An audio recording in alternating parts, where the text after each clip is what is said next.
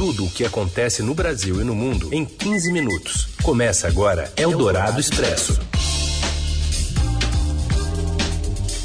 Olá, sejam todos bem-vindos. Está começando o Eldorado Expresso, programa que primeiro você ouve no formato aqui pelo rádio e logo, logo já vira podcast resumindo as principais notícias do dia em 15 minutos. Uma parceria do Estadão com a Rádio Eldorado, que traz um cardápio variado, primeiro aqui nas ondas do rádio, como disse Raíssen Abac, e depois no seu agregador de podcast preferido. É, e Eldorado Expresso é um, um programa em multiplataforma, tem versão em vídeo também na TV Estadão e nas redes sociais. Você acompanha tudo.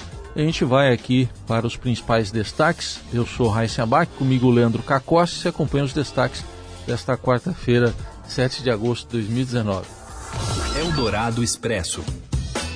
A Justiça atende pedido da Polícia Federal e autoriza a transferência do ex-presidente Lula de Curitiba para São Paulo.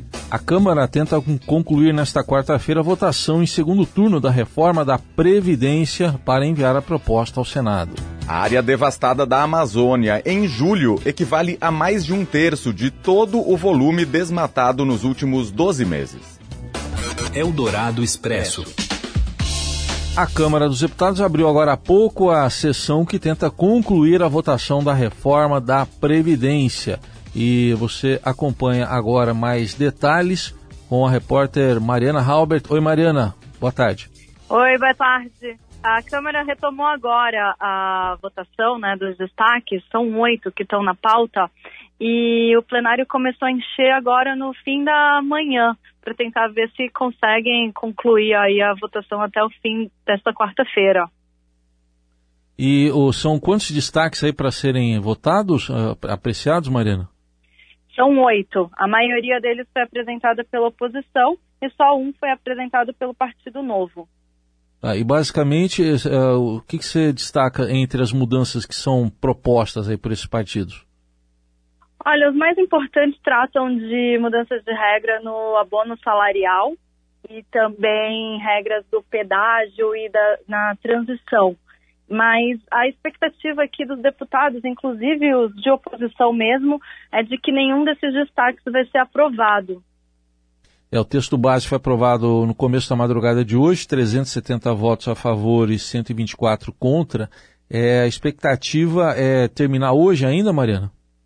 Isso, a expectativa aqui dos deputados é de que consigam concluir hoje ou pelo menos até o início da madrugada. O próprio presidente da Câmara, Rodrigo Maia, disse que a votação deve seguir até umas 10, 11 horas da noite. Ah, informações de Mariana Halbert, direto de Brasília. Ela continua acompanhando a sessão lá na Câmara dos Deputados. Obrigado, Mariana. Um abraço, até logo. E em entrevista exclusiva ao jornal Eldorado, na manhã desta quarta-feira, o ministro da Casa Civil, Onyx Lorenzoni, disse não enxergar uma relação entre a aprovação da reforma da Previdência na Câmara e a liberação de 3 bilhões de reais em emendas parlamentares.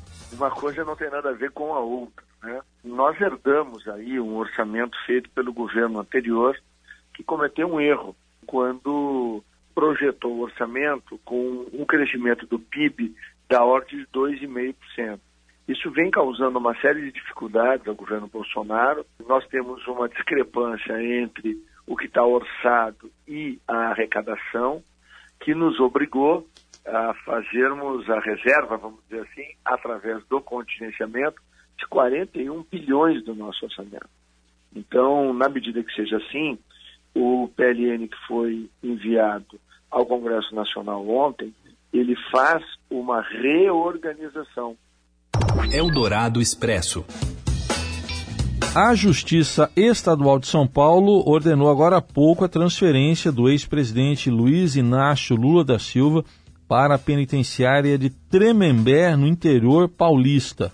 O magistrado não determinou quando isso deve ocorrer, essa decisão do juiz Paulo Eduardo de Almeida Sorce, que foi tomada uh, logo depois, quatro horas depois, de uma decisão da juíza federal de Curitiba, Carolina Lebos, atendendo o pedido da Polícia Federal para a transferência do ex-presidente Lula para São Paulo. Se acompanha mais detalhes dessa decisão com a repórter Pepita Ortega. Boa tarde, Heisen. Boa, Boa tarde, tarde, Leandro. Boa tarde. A juíza Carolina Lebos, da 12ª Vara Federal de Curitiba, autorizou na manhã dessa quarta a transferência do ex-presidente Lula para São Paulo. Carolina acolheu pedidos da Polícia Federal e da defesa do ex-presidente. Lula está preso na sede da Polícia Federal em Curitiba desde 7 de abril de 2018 para cumprimento da pena de 8 anos, 10 meses e 20 dias de reclusão por corrupção passiva e lavagem de dinheiro no processo do triplex do Guarujá. A Polícia Federal vinha alegando que a permanência de Lula em suas dependências vinha causando transtorno às funções do órgão. Já a defesa considerava imprescindível assegurar ao ex-presidente o direito de permanecer em local próximo ao seu meio social e familiar. Em Curitiba, o ex-presidente ocupa uma sala especial, isolado da carceragem. A juíza, no entanto, indica que não há no ordenamento jurídico nacional a imposição de que um ex-presidente da República cumpra a pena em sala de Estado Maior. Em nota, a defesa do ex-presidente afirmou que a decisão de hoje negou a Lula o direito à sala de Estado Maior. Os advogados afirmam que tomarão as medidas necessárias com o objetivo de restabelecer a liberdade plena de Lula e assegurar os direitos que lhe são assegurados pela lei e pela Constituição Federal. Pepito Ortega para a Rádio Eldorado. Eldorado Expresso. E o presidente Jair Bolsonaro disse que pretende indicar o futuro procurador-geral da República até a próxima segunda-feira, dia 12. A declaração de Bolsonaro aconteceu hoje pela manhã ao deixar o Palácio da Alvorada. Ele declarou que o subprocurador Augusto Aras está no radar para a vaga e citou a possibilidade de Raquel Dodge ser reconduzida. O perguntado se Aras era o favorito, o presidente da República respondeu que o nome está no radar e que todo mundo está no radar. Ele foi questionado sobre outros nomes e se havia encontrado com outros candidatos ao cargo. O mandato de Raquel Dodge termina no dia 17 de setembro. Eldorado Expresso. Um assunto que está no radar e no satélite, mas que não agrada ao presidente, é a área desmatada da Amazônia, observada em julho pelos satélites e que atingiu um total de 2.254 quilômetros quadrados. Isso equivale a mais de um terço de todo o volume desmatado nos últimos 12 meses, entre agosto de 2018 e julho de 2019, período em que o volume total do desmatamento chegou a 6.833 quilômetros quadrados. Os dados são do Sistema de Detecção do Desmatamento na Amazônia Legal em Tempo Real, o DETER, ferramenta de, do Instituto Nacional de Pesquisas Espaciais, o INPE, que serve para orientar ações de fiscalização contra o desmatamento. O volume de 6.833 quilômetros quadrados, verificado entre agosto de 2018 a, e julho deste ano, supera em 49,45% o desmatamento medido nos 12 meses anteriores indica que a taxa oficial de desmatamento da Amazônia, medida por um outro sistema do INPE, o PRODES, pode trazer uma alta similar. Em entrevista à Rádio Eldorado na segunda-feira, o próprio ministro da Ciência e Tecnologia, Marcos Pontes, reconheceu isso e disse que é provável que o PRODES mostre uma alta parecida, como ocorreu nos anos anteriores. A divulgação dessas informações tem incomodado o governo, o presidente Jair Bolsonaro, principalmente, e considerou mentirosos dados divulgados pelo INPE sobre o aumento do desmatamento na Amazônia e que na sexta-feira ele até exonerou Ricardo Galvão da chefia do INPE. Eldorado Expresso. Em jogo isolado pelo Campeonato Brasileiro, o Corinthians recebe o Goiás e tenta se aproximar dos líderes da competição. Acompanhe o comentário de Robson Morelli. Olá, amigos! Hoje eu queria falar desse jogo isolado do Campeonato Brasileiro, Corinthians e Goiás. Esse jogo é aquele que se arrasta faz algum tempo, o Corinthians sempre atrás no número de partidas, mas com a possibilidade hoje, jogando em casa, de vencer a partida e de se juntar ao pelotão de cima. Por que, que eu digo isso?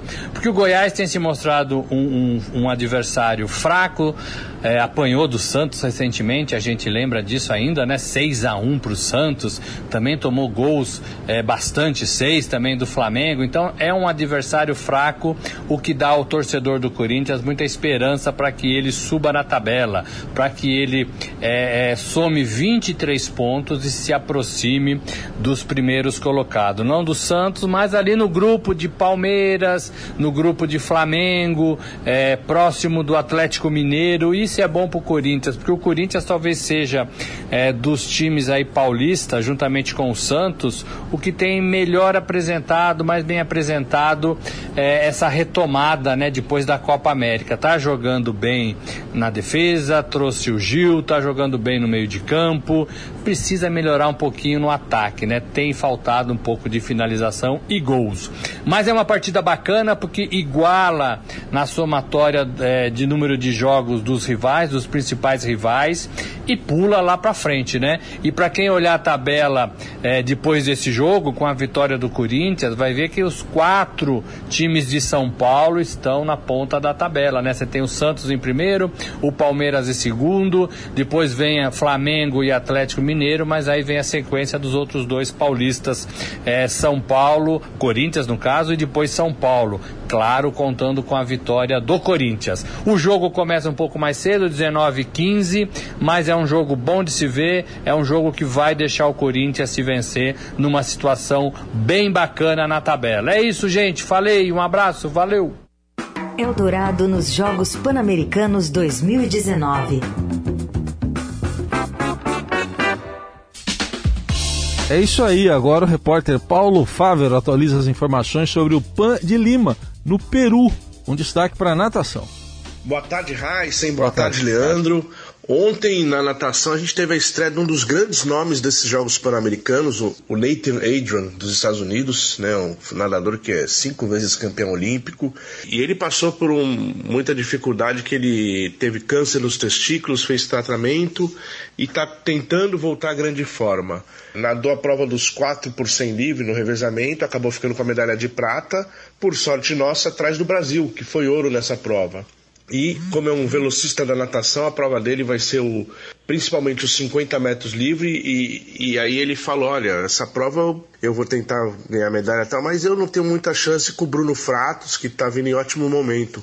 E eu né, aproveitei ontem e falei pro Bruno: Ô Bruno, o Nathan Adrian falou que você é o favorito da prova. Ele falou: É se vacilar ele ganha, então não pode dar mole não, não vou cair nessa. E brincou, né?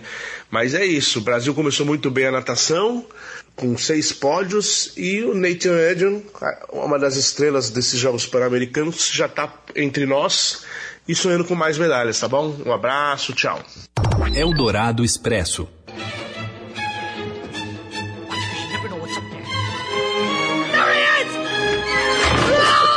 Você com certeza deve se lembrar do pequeno Kevin McAllister, um menino de 8 anos que fica sozinho quando a família viaja a Paris e tem que enfrentar bandidos que tentam invadir a sua casa.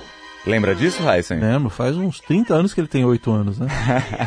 pois é, essa é a história do Esqueceram de Mim, o filme que levou o Macaulay Culkin ao estrelato.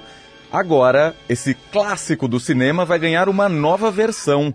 A Disney anunciou hoje que vai produzir um remake do longa de 1990, ainda sem data de lançamento definido. Esse projeto faz parte do pacote de novidades que a empresa anunciou como parte do seu novo serviço de streaming, o Disney+. Outros dois sucessos de bilheteria também estão na mira para ganhar versões atualizadas. Um deles é Uma Noite no Museu, estrelado por Ben Stiller em 2006, e o outro é Doze é Demais, comédia da década de 50, que teve uma versão estrelada por Steve Martin em 2003. Ele tem 12 filhos, né? Uma coisa assim. Exatamente. E, no, e numa noite no museu, um dos personagens é o Fred Mercury. Não o Fred Mercury, o, o ator, o Rami Malek. Exatamente. Ele faz o faraó lá e de, depois ele ganhou projeção como Fred Mercury, Mercury no Bohemian Rhapsody. É, então vamos ver. Quando estrear o Não Esqueceram de Mim, a gente não esquece de avisar as pessoas, né? A gente não esquece. E não esquece que amanhã tem mais Eldorado Expresso. Tem mais. Por enquanto a gente fica por aqui. Um bom dia, boa quarta aí para todo mundo. Bom retorno de férias, Heisen. Obrigado, não vou esquecer disso. Até a próxima. Você ouviu Eldorado Expresso tudo o que acontece no Brasil e no mundo em 15 minutos.